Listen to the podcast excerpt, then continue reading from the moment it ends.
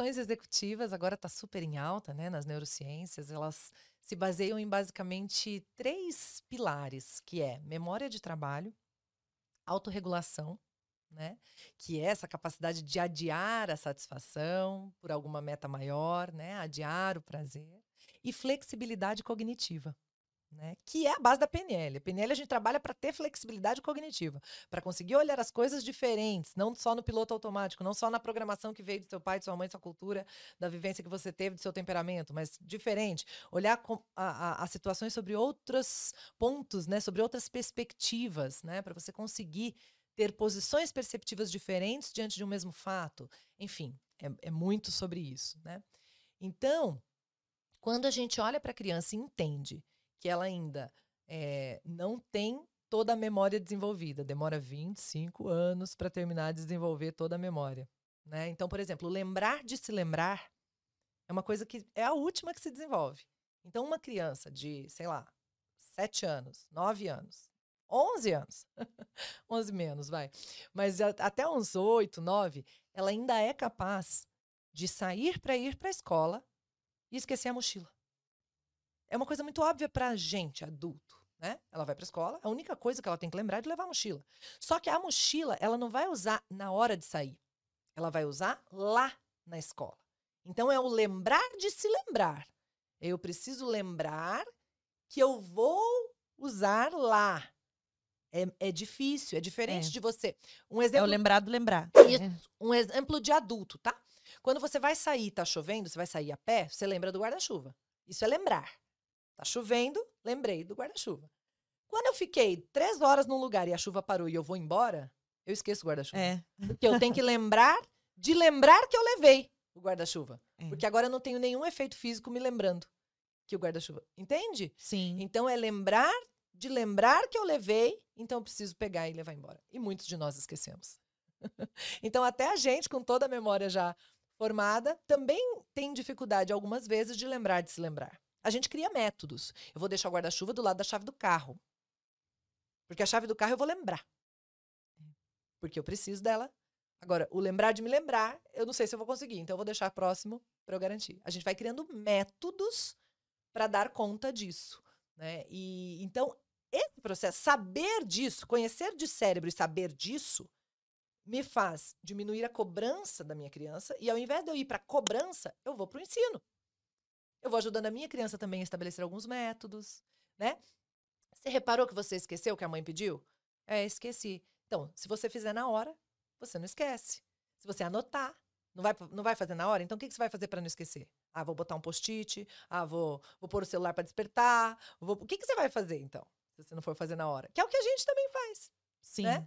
Então, a gente vai ajudando a criança a criar métodos, a entender como que isso tudo funciona e vai baixando nosso sarrafo também de acordo com a idade dela.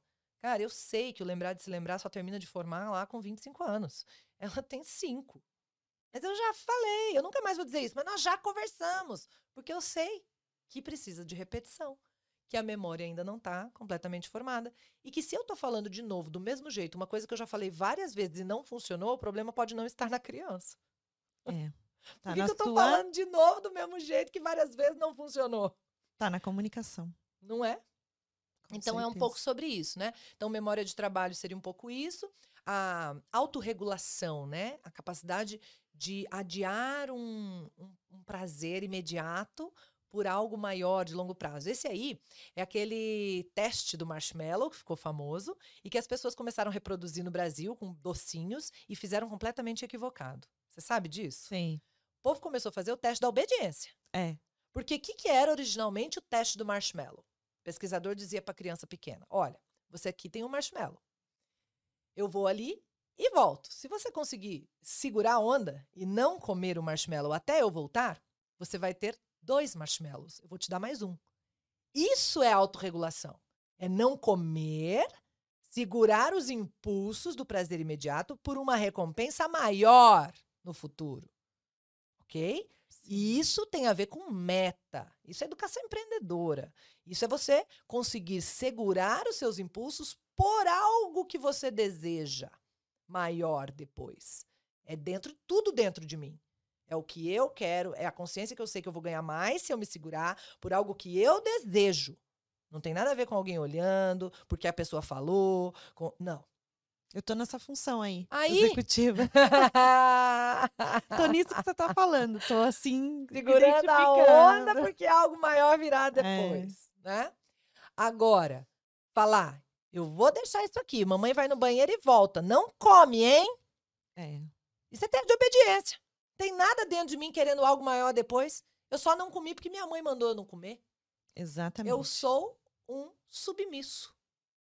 A gente confunde respeito com obediência. A gente não entendeu nada. É, Nós estamos falando de autorregulação de funções executivas e a pessoa está fazendo teste de obediência segundo o seu modelo mental fechado. exatamente. Que é uma pena, um lamento. E, claro, tô falando isso com todo o carinho do mundo, porque se eu não tivesse tido um menino que chorou daquele tanto que chorou, Nanda, eu podia ser essa mamãe. Que estaria fazendo esse mesmo teste equivocadamente, achando que estava arrasando e postando também nas redes. Então, assim, entenda que eu falo de um lugar que eu seria essa pessoa também. Então tá tudo bem. Eu não tô aqui criticando, julgando, pregando na cruz quem faz isso. Não é isso Sim. eu seria essa pessoa tranquilamente, viu? Então, assim, graças ao bom Deus, eu tive essa história dura que me trouxe para esse conhecimento, né? E que hoje eu tô com carinho tentando levar. Ó, se você fez isso, tá tudo bem, viu? Estuda só um pouquinho mais, que tem Sim. umas coisas a mais pra gente aprender e vamos junto. Sabe? É, é- é desse lugar, não é do lugar de dar, né? De, de, de, de, de ser punitiva falando para não ser punitiva com a criança, senão eu tô fazendo o contrário do que eu mesmo acredito. Sabe? Sim. É que eu sou meio enérgica, às vezes eu falo e falo, meu Deus, a pessoa vai achar que eu tô. Não. Eu- a, a compreensão tá nisso, né? É. No que, que você quer passar com essa mensagem. Não, o foco não tá onde a gente tá apontando para aquela direção. É o que a gente tá te dando de ferramenta para você aprender a ser melhor. E eu acho que a perfeição tá longe disso. Perfeição é a última coisa que a gente tem que pensar, em, principalmente quando se trata da maternidade. É, não, Não é existe. isso, né? Né? É ser melhor. É. E a flexibilidade cognitiva, ainda falando um pouquinho mais ainda de, de funções executivas, né? É o que nos permite isso, ser melhor. Ou seja, ter mais opções. A PNL fala assim: se você, diante de, uma, de um desafio, de uma situação, só tem uma escolha, você pode ter um problema se essa escolha não for boa. Ai, mas eu não tenho opção, eu não vejo outras opções. Você tem um problema. Se você, diante dos desafios, tem sempre duas escolhas, ah, ou eu mando ficar quieto e faz assim, ou eu não consigo. Ou ele não vai. Ou eu grito, ou ele não funciona. Ou eu- São só duas escolhas, né? É. Você vive a vida em dilemas. Se você tem três ou mais opções diante de um desafio, você começou a ter escolhas. Você começou a ter liberdade. E a flexibilidade cognitiva é exatamente isso. É a capacidade da gente conseguir enxergar mais opções diante das mesmas situações. Ou seja, mais respostas para os mesmos estímulos. É assim, gente, quando acontece isso, eu fico com raiva, eu fico nervosa. Mas tem gente que não fica. Como é que a pessoa que não fica faz para diante da mesma situação não ficar nervosa? Deixa eu ver como é que ela funciona, deixa eu conversar um pouco com ela. O que ela pensa diferente que faz ela não ficar nervosa diante dessa situação que eu sempre fico nervosa? Aí eu vou, Uhum. troco uma ideia e começa, a, ah, é, faz sentido. Nossa, se eu pensar É que a isso- gente tem que aumentar o nosso calma. repertório, né? A gente precisa aumentar o repertório, Isso. né? Para você ter essas escolhas, para ter esse caminho, Isso. tem que estudar. Pra ser pai. É isso. Respondeu lá a primeira já. A gente foi, foi, foi e voltou. É isso.